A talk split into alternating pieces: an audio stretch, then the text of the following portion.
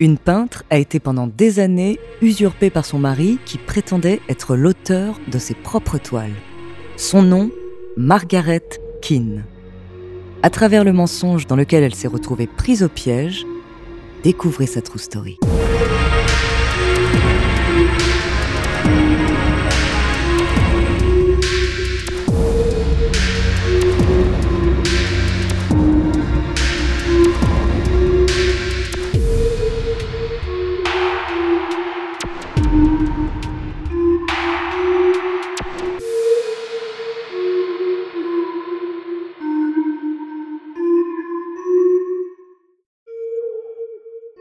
Bonjour, ici Andrea Brusque, bienvenue dans True Story. J'ai choisi de vous raconter aujourd'hui l'histoire de cette artiste dont le destin a failli être complètement gâché par son mari.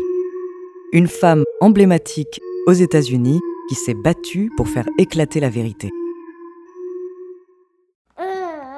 Margaret D.H. Keane, née Peggy Doris Hawkins, est née en 1927 à Nashville, dans l'État du Tennessee. C'est une jeune fille gentille, douce, timide et un peu naïve. Margaret se met à dessiner dès son plus jeune âge et se passionne très vite pour la peinture.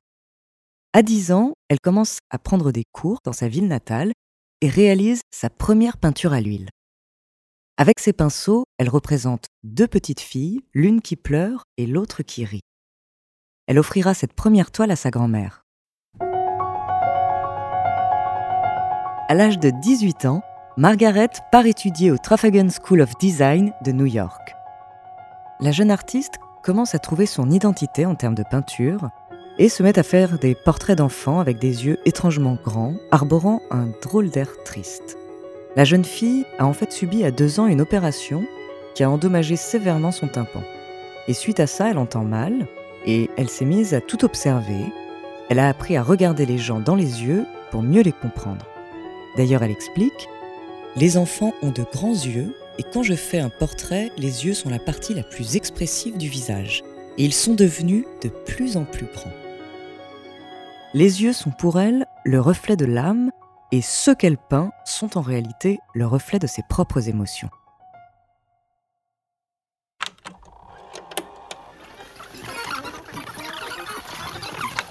Retour dans les années 50. Nous sommes en Californie. Margaret a 26 ans. Elle prend la décision inhabituelle pour l'époque et plutôt mal vue de quitter son mari, un physicien qui l'étouffe. Margaret prend la route direction San Francisco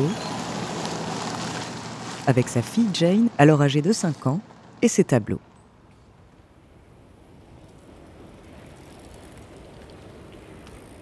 La jeune artiste essaye de vivre de sa passion la peinture, et expose ses portraits appelés Big Eyes dans un marché d'art franciscanais.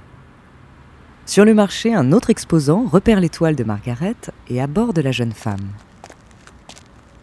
L'homme, Walter, âgé de 12 ans de plus que Margaret, a l'air sensible et mielleux.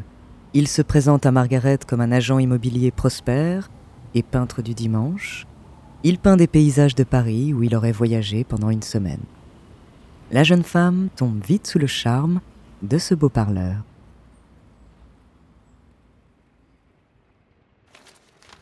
Margaret reçoit une lettre et apprend que son ex-mari veut la garde exclusive de Jane, sous prétexte que la mère seule ne peut pas s'en occuper.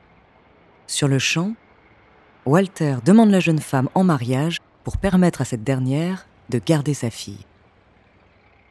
Margaret accepte et se marie avec Walter Keane à Hawaï pour leur plus grand bonheur.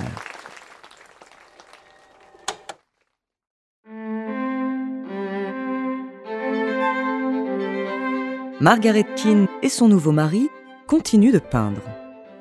Elle, qui réalisait jusque-là uniquement des portraits de sa fille, se met à peindre de nouveaux visages, toujours dans le même style, et elle signe ses toiles Keane. Walter, convaincu par le talent de sa femme, commence à montrer ses portraits à un propriétaire d'une galerie d'art de la ville qui ne sera pas convaincu par les œuvres dans un premier temps. Mais Walter ne lâche pas l'affaire, il convainc Enrico Banducci, le propriétaire du Comedy Club Hungry One, de lui louer un de ses murs pour y exposer les peintures. Il accepte et Walter accroche ses œuvres et celles de Margaret. L'homme remarque immédiatement que les gens s'attardent surtout sur les œuvres de sa femme. De son côté, Margaret préfère rester chez eux à peindre. Le business n'est pas vraiment sa tasse de thé. Walter entre un soir du Hungry One et avoue à Margaret qu'il a répondu à des personnes qu'il était l'auteur des portraits d'enfants signés Keane. Walter s'excuse et Margaret, un peu déçue par le comportement de son mari, lui demande d'éviter ça et veut lui faire confiance. Elle ne s'en rendait alors pas compte que ce premier mensonge était le début d'une longue usurpation. Au fil des jours, Walter commence à ramener de plus en plus d'argent grâce aux toiles de Margaret. Rappelons que nous sommes dans une époque où le public ne jure que par des grands noms de l'art non figuratif et où les femmes peintres sont loin d'être considérées. C'est pourquoi la jeune femme est reconnaissante envers son mari qui a réussi à mettre en avant son art et à l'imposer. Face au succès grandissant de ses œuvres, Margaret peint de plus en plus de toiles. Un soir, alors que Margaret apporte de nouvelles toiles au Hungry One, elle surprend son mari en train de raconter qu'il est l'auteur des portraits. Il raconte avec aplomb ses soi-disant inspirations. Walter, qui a vu son incompréhension, lui explique qu'il fait ça pour faciliter et accélérer la vente des toiles. Très rassurant, il réussit à convaincre Margaret de la bonne idée derrière ce mensonge.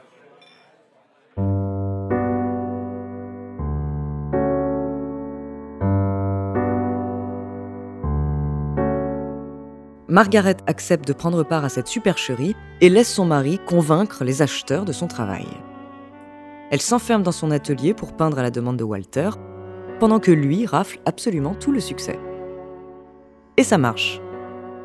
Walter arrive à faire exposer les œuvres de sa femme dans des endroits de plus en plus reconnus, comme le Washington Square Outdoor de New York ou la Bank of America de Sausalito. Margaret, qui a toujours confiance en son mari et croit en ses histoires, commence tout de même à avoir peur de lui.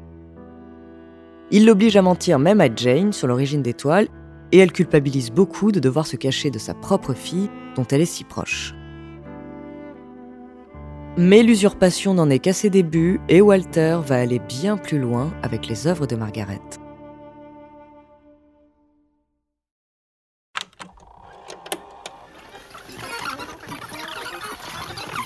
Retour en 1960.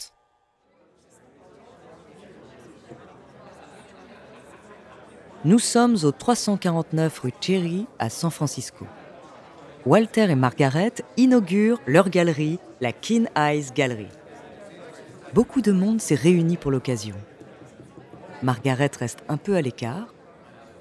Elle entend son mari bafouiller. Il ment de manière incertaine quand on lui demande les techniques qu'il emploie.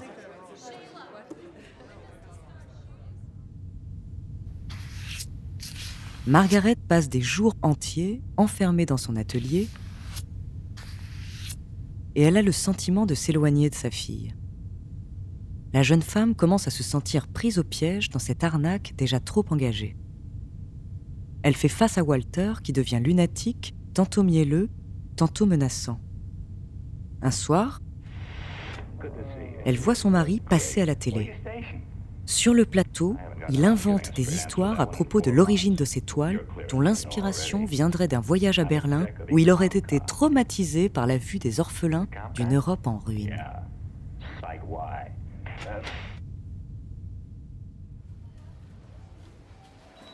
La jeune femme est surprise par la tournure que prennent les choses. Alors qu'elle fait ses courses au supermarché, elle y découvre un stand à l'effigie de ses œuvres avec des produits dérivés comme des mugs et des posters décorés de ses portraits.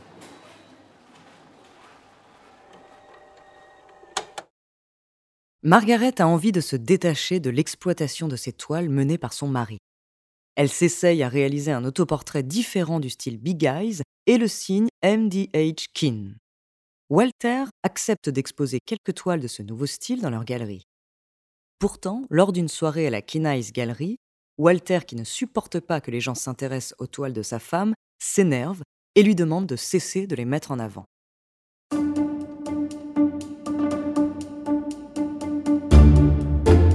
Margaret a envie de se détacher de l'exploitation de ses toiles menées par son mari. Elle s'essaye à réaliser un autoportrait différent du style Big Eyes et le signe MDH Keen. Walter accepte d'exposer quelques toiles de ce nouveau style dans leur galerie.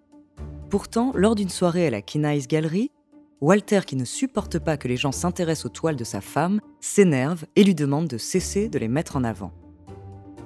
Peu à peu, Margaret découvre de nouveaux mensonges et secrets que son mari lui cachait depuis le début.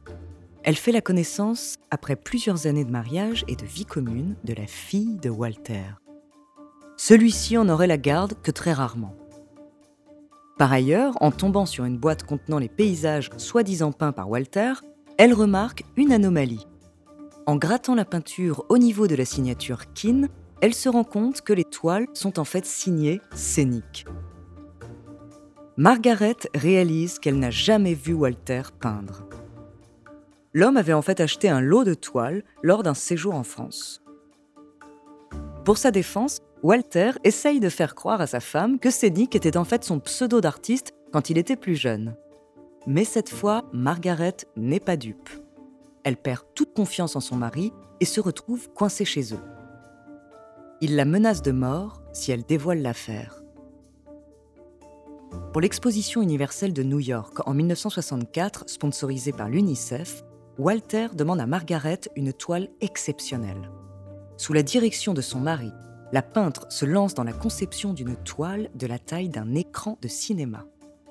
Elle y représente des dizaines d'enfants de toutes origines, aux grands yeux, marchant en notre direction sur un ponton en bois. L'œuvre est rejetée par le Times et ne sera finalement pas exposée. Le soir, après avoir appris la nouvelle, Walter pique une énorme colère contre Margaret et celle-ci décide de fuir avec sa fille. Jane avait découvert le mensonge au sujet des toiles depuis bien longtemps. Margaret et Jane s'installent à Honolulu. Un peu morose suite aux derniers événements, elles découvrent les témoins de Jéhovah et décident d'en devenir une. Elle demande le divorce à Walter, qui accepte, à condition qu'elle continue de le fournir en toile. Margaret lui envoie alors une centaine de toiles signées MDH Kin.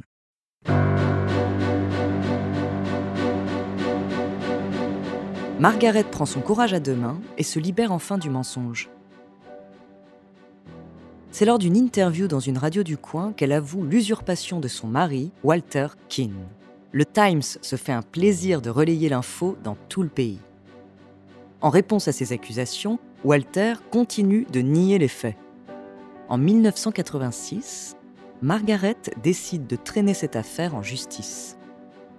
Le procès prend une drôle de tournure. Les avocats de Walter décident de partir et il se retrouve à se défendre seul. Pour démanteler la vérité, le juge décide de faire peindre à Margaret et à Walter un Big Eyes devant la cour en une heure. Pour y échapper, Walter simule un problème musculaire à l'épaule l'empêchant de peindre.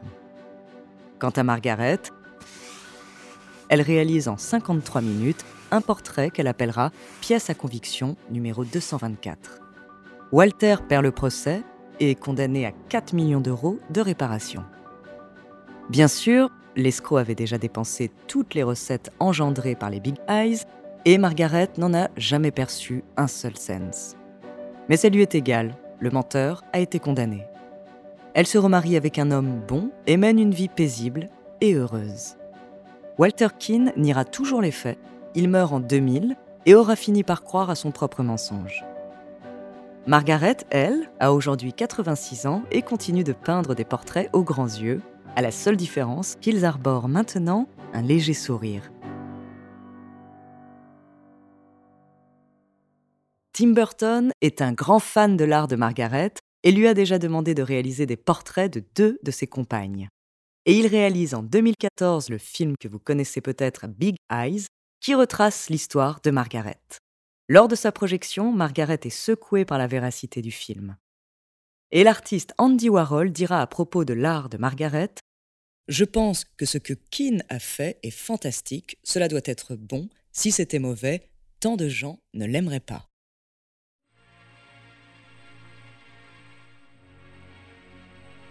Merci d'avoir écouté cet épisode de True Story. N'hésitez pas à le partager.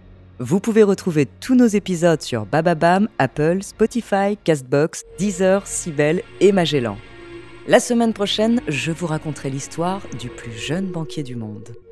En attendant, n'hésitez pas à nous faire part d'histoires que vous aimeriez entendre. Nous nous ferons un plaisir de vous les raconter.